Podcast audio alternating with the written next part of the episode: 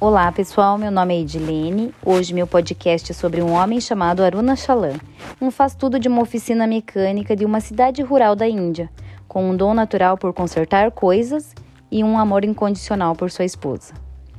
Logo que casou, se surpreendeu com um processo que impactava a sua esposa todos os meses quando entrava em período menstrual.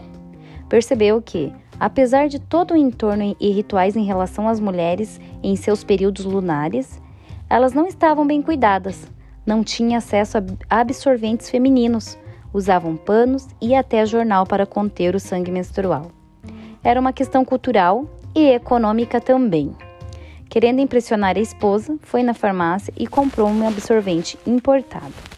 No estabelecimento comercial, era como se tivesse comprado algo proibido ou contrabandeado.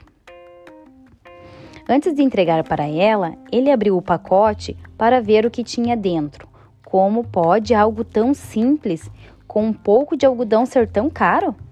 Era o insight que precisava. Resolveu inventar seu próprio modelo de absorvente. As primeiras tentativas foram frustradas. Ele sofreu com as tradições indi indianas, tentando convencer a esposa e outras mulheres a usarem o seu produto mas finalmente conseguiu construir uma máquina com custo de construção baixo, que processava a celulose e fabricava os absorventes de forma mais eficiente que o mesmo produto produzido por empresas multinacionais. Inovação impulsionada pela necessidade. Mas ele foi um passo além do que uma patente para a máquina. Montou um esquema autossustentável em que as mulheres da própria comunidade produziam e vendiam o produto. Abriu mão da patente do produto e disponibilizou o manual de construção da máquina em plataforma aberta na internet. Não só resolveu o problema de saúde das mulheres, como ainda gerou empregos e renda para a própria comunidade. Sua missão nos últimos anos tem sido fazer com que 100% das mulheres indianas usassem medidas mais seguras em seu dia a dia.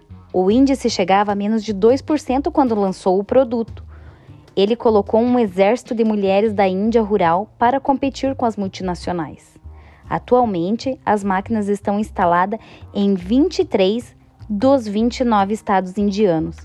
Segundo a Wikipédia, Aruna Chalan foi incluído na lista das 100 pessoas mais influentes do mundo da revista Time no ano de 2014.